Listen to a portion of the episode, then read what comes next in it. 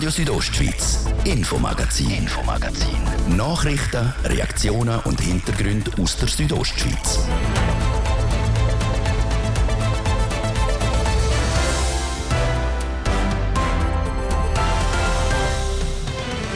Unserem Infomagazin geht es unter anderem um das. Hebammen, die frei praktizieren, werden für den Picke-Dienst im Kanton Graubünden von den Familien gezahlt. Beispielsweise in den beiden Basler Kantonen ist es anders. Dort kriegt der Hebamme das Picke-Geld vom Kanton. Und das soll in Zukunft auch in Graubünden so sein. Der Grosse Rat hat einen entsprechenden Auftrag vom Grossrat Patrick De Giacomi an die Regierung überwiesen. Auch die Churer Grossrätin und Frauenärztin Xenia Bischof hat sich sehr für diesen Auftrag eingesetzt. Ich bin natürlich der Meinung, dass gerade auch die freischaffenden, praktizierenden Hebammen eine sehr eine gute Arbeit leisten. Wie das der Auftrag im Grossen Rat angenommen worden ist, das hören wir gerade.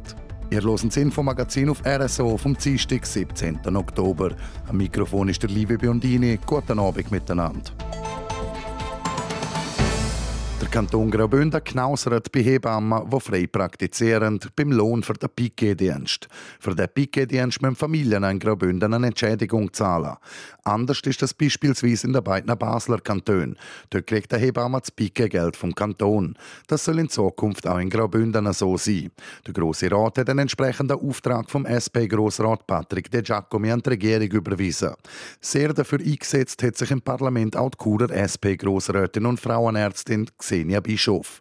Im Interview mit Martin De Platzes hat Xenia Bischof betont, wie wichtig die Arbeit der frei praktizierenden Hebammen ist. Ich bin natürlich der Meinung, dass gerade auch die freischaffenden, praktizierenden Hebammen eine sehr eine gute Arbeit leisten, extrem wichtig sind für die junge Familie, wenn die Mutter erst gerade vor der Geburt, je nachdem auch vom Spital ambulant heimkommt. Es muss nicht zwingend sein, dass sie überhaupt daheim geboren hat und die ganze Zeit der Bereitschaftsdienst von der Hebamme schon vor der Geburt vorhanden ist, aber spätestens dann, wenn sie geboren ist, ist eigentlich die Hebamme die erste Ansprechperson, wenn es darum geht, das Problem auftauchen, zum Beispiel im Zusammenhang mit Milchstau. Vielmal kommt der Milcheinschuss erst, wenn man wieder daheim ist, auch wenn man zwei oder drei Tage im Spital ist, ist es nicht so, dass jede Frau gerade am ersten oder zweiten Tag so den Milcheinschuss hat, sondern vielmal am dritten oder vierten Tag und das kann massive Probleme machen und dann ist die Hebamme dann vor Ort und die kann man dann auch jederzeit anrufen, wenn man Beschwerden hat mit dem Stillen, wenn man nicht weiß, wie es weitergeht. Gerade in der letzten Zeit hat sich der Spitalaufenthalt von einer Frau, die eine Puppe gekriegt hat, stark verkürzt. Also Frauen, die gebärt haben, sind weniger lang im Spital. Da spart der Kanton auch entsprechend Geld, was das Gesundheitswesen anbelangt. Ja, auf jeden Fall. Also ich meine, das ist letztendlich natürlich trotzdem immer noch eine viel kostengünstigere Gesundheitsmaßnahme, als wenn man längere Tage muss im Spital bleiben. Ich meine, jeden Tag weniger lang im Spital ist eigentlich günstiger, aber nichtsdestotrotz ist natürlich einfach die Hebamme nicht nur gerade in der ersten Woche Ansprechperson, sondern auch wenn es um eine Wochenbettdepression geht, wo erst zum Beispiel zwei, drei Wochen später auftreten kann, ist auch die Hebamme noch zuständig und tut Familie besuchen und kann je nachdem eben auch Einblick haben in der Familie daheim, ob es vielleicht sonst Probleme gibt, familiäre Probleme gibt. Vielmal gibt es auch sonst Anspannungen kurz nach der Geburt innerhalb von einer Familie.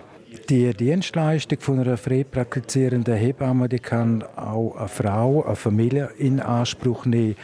Die Frau, die im Spital gebärt hat und nachher wieder heimgeht, kann sie auch die Dienstleistung, die Betreuung von der Hebamme in Anspruch nehmen. Ja, also das wird eigentlich allen Frauen schon vor der Geburt, wie tut man das mit der Frau diskutieren und entweder hat die Frau schon vor der Geburt eine Hebamme, wo sie mitbetreut, eben je nachdem geht es noch darum, um die Frage, will man eine Hausgeburt haben, will man im Geburtshaus gebären oder will man im Spital gebären. Und da hat man dann natürlich auch während der Schwangerschaft quasi ein Fächer, wo sich erst ganz gegen Schluss meistens auftut. Also es muss ja eine absolut problemlose Geburt sein.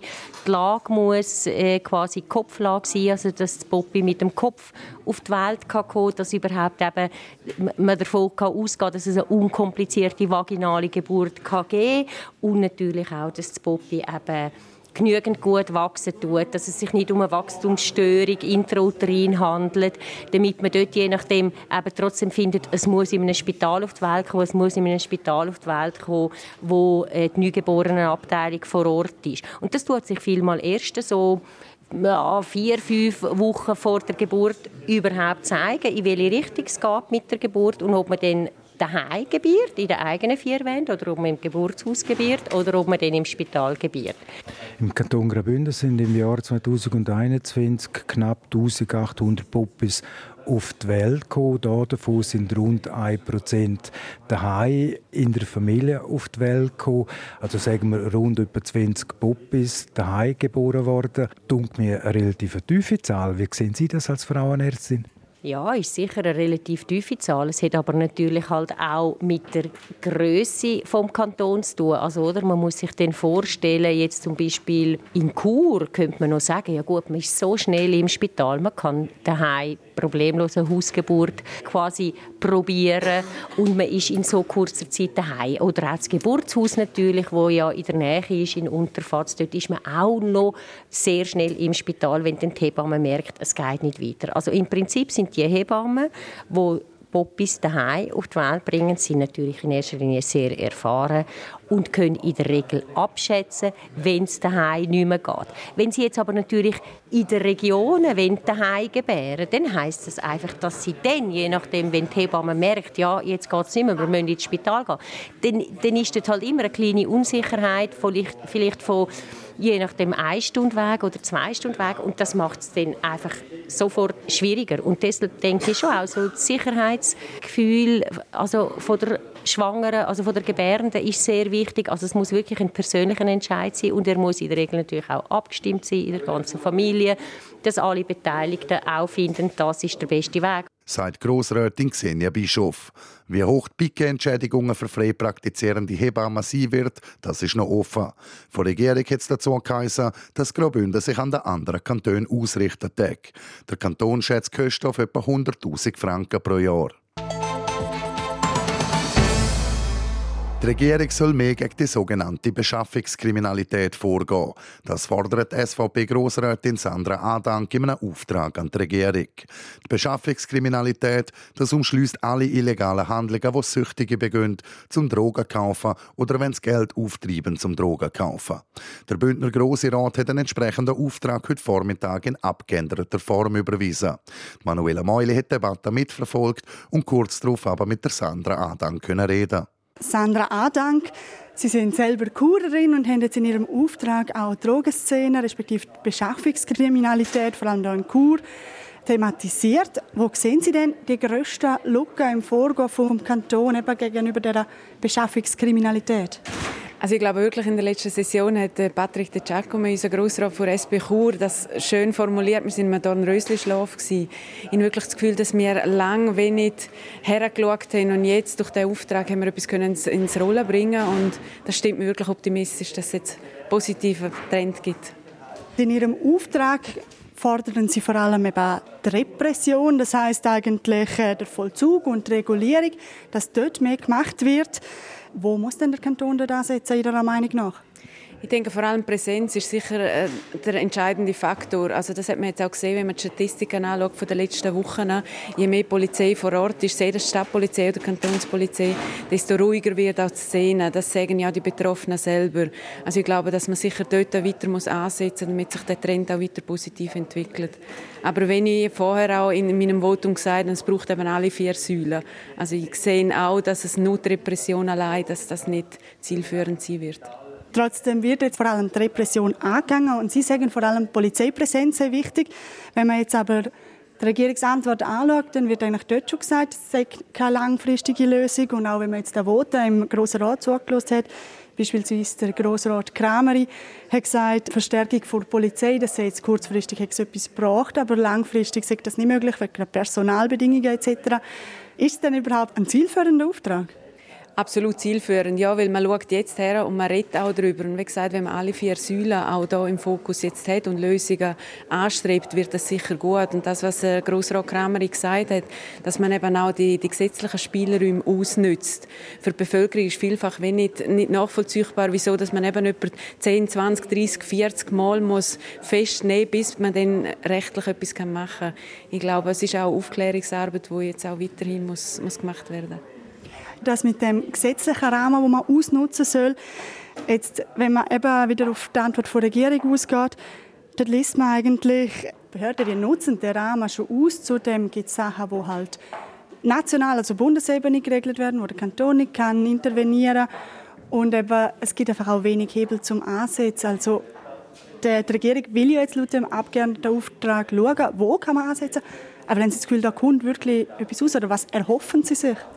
Also in der Vorabklärung haben wir auch gesagt, das steht ja ganz klar drin in der Antwort von der Regierung, Massnahmen prüfen und umsetzen. Also ich glaube, unsere Aufgabe ist jetzt auch, zum eben heranzuschauen, dass nicht nur geprüft wird, sondern umgesetzt wird. Also ich denke, wir werden sicher in einem gewissen Rahmen dann auch Nachfragen stellen, wie eben umgesetzt wird. Und haben Sie da auch schon einen zeitlichen Rahmen im Kopf, wenn die Massnahmen sollen umgesetzt werden? Also logisch, am liebsten hätten wir es gestern und nicht heute, aber ich denke, das braucht jetzt wirklich auch Zeit, bis all die Rädchen zum Laufen kommen und dass man dann auch nachweislich das kann nachprüfen. Aber ich denke, es wird sicher dann spätestens im Frühling mal wieder ein Thema, um wirklich nochmal heranzuschauen. Und ist auch mein erster Auftrag. Ich bin wirklich auch stolz darauf, dass auch unsere Fraktion den Auftrag jetzt so durchgebracht hat. Und ich bin guter Dinge und optimistisch, dass wir mit dem für die Bevölkerung wirklich eine Besserung von dieser doch belastenden Situation jetzt können bewirken können. Angenommen worden ist der Auftrag mit 92 Ja zu 25 Nein-Stimmen bei null Enthaltungen. Dagegen gestimmt hat vor allem die Ratslinke. Mehr Leute, als man überhaupt denkt, leiden an Armut in Graubünden. Für die Personen wird die Finanzierung vom Leben noch schwieriger, wenn die Mieten oder auch die Energiepreise steigen. Wenn dann eben das Geld nur noch knapp oder gar nicht mehr langt, kann man sich an die Winterhilfe wenden. Sie unterstützen nämlich genau so Personen. Wer überhaupt unterstützt wird und wie das vergangene Geschäftsjahr verlaufen ist, berichtet der Laurin Michael. Winterhilfe unterstützt Personen, die in Armut leben.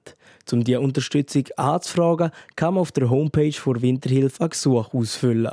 Das Gesuch, das man ausfüllt, wird dann geprüft. Für den Entscheid, ob eine Person dann unterstützt wird, müsse die Winterhilfe gewisse Informationen haben, um es zu beurteilen. So der Geschäftsstellenleiter Jürg Buchli. Wir prüfen das Gesuch prüfen und zwar als Grundlage bildend eigentlich die SCOS-Richtlinien.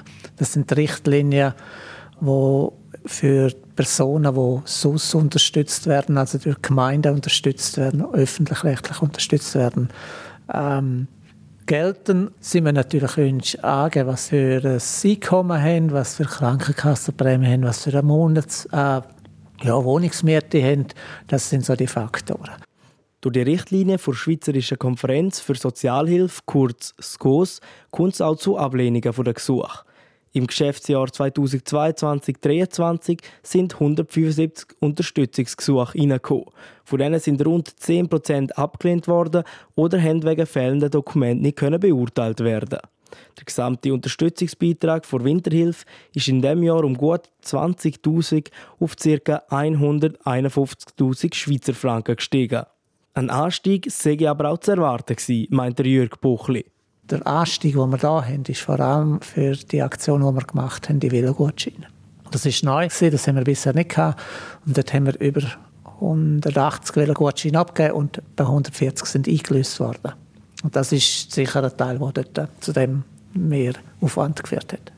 Der Velogutschein ist dieses Jahr neu eingeführt worden. Mit dem kann man an der Velobörse von Pro Velo Graubünden ein Velo kaufen und kriegt einen Rabatt von 300 Franken auf den Kaufpreis. Neben dem Velogutschein gibt es aber auch noch weitere Hilfeleistungen, wie Kleiderpaket, Betthilfe oder auch finanzielle Unterstützung. Bei finanzieller Unterstützung wird zum Beispiel eine Miete, eine Krankenkassenprämie oder auch ein Selbstbehalt von einer Arztrechnung gezahlt. Im nächsten Jahr erwartet die Winterhilfe wegen der Teuerung mehr Gesuche so der Geschäftsstellenleiter. Das ist zu erwarten, ja. Also einfach, wenn man weiß, dass ja recht viele Leute eigentlich gerade so knapp über der Armutsgrenze leben, wenig haben und wenn dann die halt einfach mal irgendwie 50 Franken mehr Miete müssen zahlen oder 100 Franken mehr Miete Krankenkasse, wobei dort gibt es dann noch ein bisschen IPV, aber gleich, irgendwo geht es dann nicht mehr auf. Um die betroffenen Leute zu unterstützen, ist die Winterhilfe auf Spenden angewiesen. Im letzten Jahr sind über 450.000 Franken zusammengekommen. Ein Großteil von dem leitet Winterhilfe auf die Seite für zukünftige Unterstützungsprojekte. Die Winterhilfe ist als Stiftung organisiert. Wer Hilfe braucht oder etwas will spenden, meldet sich am besten direkt bei Winterhilfe Graubünden. Am Wochenende sind bei Elm sieben Alpakas gerissen und tötet, sowie zwei weitere verletzt worden. Der Kanton Glarus hat beim Bund noch mehrere Regulationsgesuche offen gehabt und zwei davon sind jetzt bewilligt worden. Zwei Jungtiere vom Kerbfrudel und eins vom Schildrudel dürfen jetzt geschossen werden. Der Vorsteher vom Departement für Bau und Umwelt Glarus, der Kaspar Becker, ist erleichtert über den Entscheid. Ja, wir sind äh, wirklich froh, dass wir jetzt die, äh, die äh, Genehmigung, das Okay überkommen vom Bund, weil der Druck ist im Kanton Glaris wirklich sehr, sehr gross. Äh, Dichte von, von, von der Wolfsrudel von so einem kleinen Kanton mit teilweise drei Stück, wenn wir St. Galler auf Besuch noch anschauen, ist wirklich gross. Und darum äh, sind wir froh, haben wir da jetzt das Okay überkommen, hat der Bund auch unsere Einschätzung geteilt, dass man da muss regulieren Und jetzt geht es natürlich dann um die Umsetzung. Das wird äh, eine grosse Aufgabe für die Wildhut, aber sie haben es vor einem Jahr schon schon professionell und sehr gut umgesetzt. Ich bin überzeugt, dass wir das mal schaffen. Wir haben gerade gestern eben miteinander darüber geredet und haben gesagt, wie, wieso geht es so lange, bis die Gesuche bewilligt werden? Wieso ist es jetzt gleich schneller gegangen? Kann das sein, dass Sie in der Medienberichterstattung präsent sind und gesagt haben, jetzt muss etwas gehen? Kann das auf das zurückgeführt werden? Ja, wir sind äh, im regen Austausch mit dem Bundesamt für Umwelt. Äh, wir haben wiederholt Druck gemacht. Gestern ist natürlich äh, auch aufgrund von den Rissen von den Alpakas äh, Medienpräsenz hoch gewesen, wo uns dann auch äh, dazu geführt hat, um halt einmal zu positionieren und auch zu deponieren, dass wir auf die Gesuche respektive die Bewilligungen warten tun, oder? Ob das wirklich einen Einfluss gehabt hat, äh, das glaube ich nicht äh, so direkt, aber vielleicht tatsächlich hat es vielleicht noch der ein oder andere Tag gebracht. Wir hätten äh, uns das natürlich schon vielleicht ein bisschen früher gewünscht und ja, jetzt, jetzt, jetzt ist es gut, so wie es ist, jetzt können wir uns die Arbeit machen. Ein Wermutstropfen hat es allerdings, der Leitwolf vom Kerbfrudel, wo wir als besonders schadstiftend zu Elterntieren einschätzen. Da haben wir noch keine Antwort bekommen. Das Gesuch ist leider nach wie vor offen. Und die Gefahr, das Risiko von dem Wolf ist im Moment doch eigentlich am grössten. Da werden wir mit dem Bund weiter schauen, wenn wir da weitergehen können.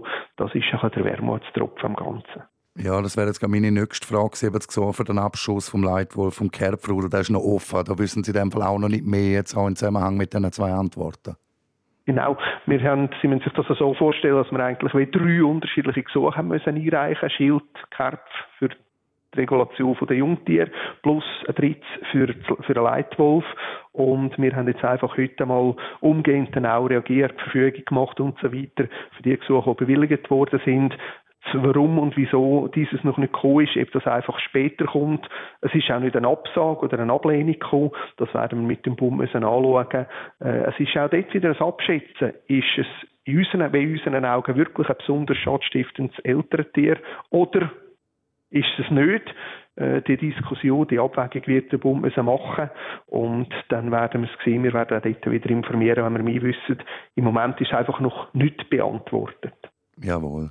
Sie haben vorhin noch von der Umsetzung geredet. Äh, können wir da noch schnell darauf eingehen? Wie gehen Sie jetzt vor nach diesen zwei Bewilligungen? Was sind die direkten nächsten Schritte? Wie gesagt, äh, wenn man die Bewilligung hat, dann obliegt es dem Kanton wiederum, um die sogenannte Verfügung zu erlassen, um dann auch umzusetzen. Und äh, entsprechend geht es dann äh, tatsächlich richtig Wildhut, wo mit ganz klaren Vorgaben und, und sehr äh, detaillierten Auflagen, wie die Regulation zu erfolgen hat, wo das dann müssen anpacken Das wird nicht einfach sein, das ist eine riesige Aufgabe, die die haben. Und äh, ja, da, das äh, wird dann effektiv das in den nächsten Wochen, Monaten, hoffe so rasch wie möglich, jetzt unsere Wildhut wird beschäftigen. Äh, jetzt geht es wirklich um das Umsetzen an Vollziehen von diesen Verfügungen, die wir heute haben dürfen, nach Erhalt der Bewilligung unterschreiben. So der Kaspar Becker, der Vorsteher vom Departement für Bau und Umwelt Glarus. Kinderorte, ja oder nein? Die Meinungen dazu gehen im Kanton Graubünden auseinander. Während die einen das eine sinnvolle Sache finden, sehen es andere als Teufelswerkzeug. Und die ersten negativen Erfahrungen sind auch schon an Bündnerschulen gemacht worden. Die Christina Schmid berichtet. Die meisten Kinder laufen allein in den Kindergarten oder gehen am Sonntag allein Brötchen posten. Damit sich die Mama und der Papa keine Sorgen machen müssen, wo ihr Kind gerade steckt, nutzen immer mehr Eltern sogenannte GPS-Tracker. Sie geben dem Kind eine Smartwatch oder hängen ihnen einen AirTag an den Rucksack und schon können sie auf der Karte nachschauen, wo sich ihr Kind gerade aufhält. Ein AirTag ist ein gut zwei Franken grosser Chip, der eigentlich erfunden worden ist, um verlorene Schlüssel oder Portemonnaies zu finden. Aus Sicht der Kantonspolizei Graubünden spricht da nichts dagegen, sagt Mediasprecher Roman Rüegg. Wichtig ist, dass das Kind wirklich auch weiss, sie wird in dem Sinn überwacht, in Anführungs- und Schlusszeichen.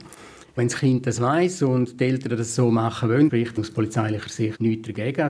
Aber ist das überhaupt okay, wenn das Eltern machen? Wir wollten das von euch wissen in einer Umfrage auf Social Media und auf südostschweiz.ch. Gut 130 Personen haben abgestimmt und 80 Prozent sind der Meinung, dass es nicht okay ist, Kinder auf dem Schulweg zu orten. Der Leser Martin Jäger redet sogar von einem absoluten Blödsinn. Erwachsene würden sich schließlich auch nicht wohlfühlen, wenn sie ständig überwacht würden. Und Martina Schmid, Mama von zwei Kindern, schreibt, ich bin der Meinung, dass Eltern daheim mit ihren Kindern über Sorgen und Bedenken reden sollten und eben auch gewisse Abmachungen treffen sollten. Ich habe mit dem bis jetzt sehr gute Erfahrungen gemacht. Es gibt aber Leute, die das befürworten oder zumindest neutral sind. So schreibt der Dominik Züger, er könne es verstehen, wenn er sehe, was alles für Leute in Chur und der Umgebung umlungern. Und eine Mama aus Langquart erklärt, ich habe am Rucksack von meinem Sohn auch einen AirTag angemacht, weil wenn er mal länger nicht heimkommt, dann bin ich schon beruhigt, wenn ich dann kurz nachschauen kann, wo er gerade ist und dann auch sehen, dass sich der Punkt auf der Karte in Richtung daheim bewegt. Genau diese AirTags am Rucksack, aber vor allem auch die Smartwatches an der Handgelenk von Kind können aber auch zu Problemen im Kindergarten oder der Schule führen, sagt Nora Kaiser. Sie ist Präsidentin vom Verband der Lehrpersonen Graubünden.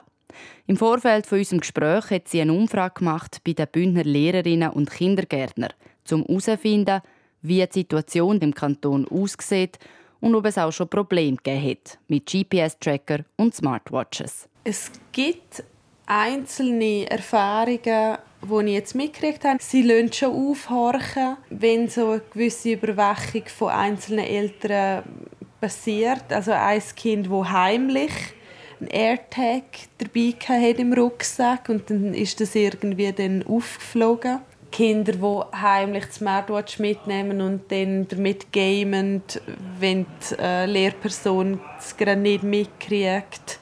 Dann ein Fall von einer Mutter, die mehrmals am Tag angerufen hat über die Smartwatch wo das dann auch hätte thematisiert werden innerhalb vom Schulhaus, dass das so nicht geht. Es gäbe Kinder, die müssen die auf dem Schulweg Fotos machen und den Eltern schicken, als Beweis, dass es ihnen gut geht. Laut Nora Kaiser gehen so Fälle einfach zu weit. Eltern und Kind müssen sich auf eine neue Beziehung einstellen, wenn die Kinder eingeschult werden.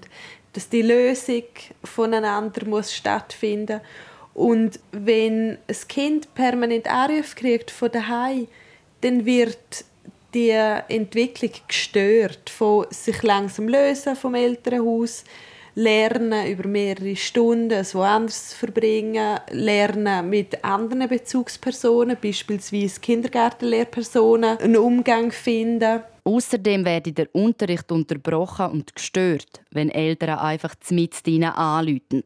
Und auch im Freundeskreis kann es wegen so Situationen Streit geben. In den Extremfällen wo berichtet worden ist, dass auch Fotos gemacht worden sind mit Smartwatches. Da tun Kinder und Eltern gegen Datenschutzrichtlinien verstoßen. Im Schulzimmer dürfen nicht einfach so Fotografien gemacht werden. Nora Kaiser wird die Ängste und Sorgen der Eltern, wo ihre Kinder mit AirTags ortend oder über die Smartwatch anlüten, nicht kleinreden. Sie glaubt, dass es nicht nur für Kinder schwierig ist, wenn sie in den Kindergarten kommen.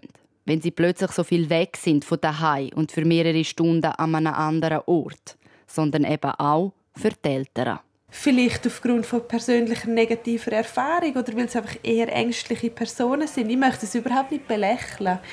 Aber man muss ernst nehmen, dass es nicht okay ist, um das Kind 24-7 unter Beobachtung zu haben. So extreme Vorfälle sind im Kanton Graubünden laut Nora Kaiser aber ganz klar Einzelfälle. Nutzung von AirTags, Smartwatches und Smartphones bei Kleinkind sind aber auf dem Vormarsch, auch hier in Graubünden. Und das hat nicht nur Folgen in der Schule, sondern auch bei der persönlichen Entwicklung. Hier dazu aber morgen mehr im dritten Teil von unserer Serie hier im Infomagazin auf RSO.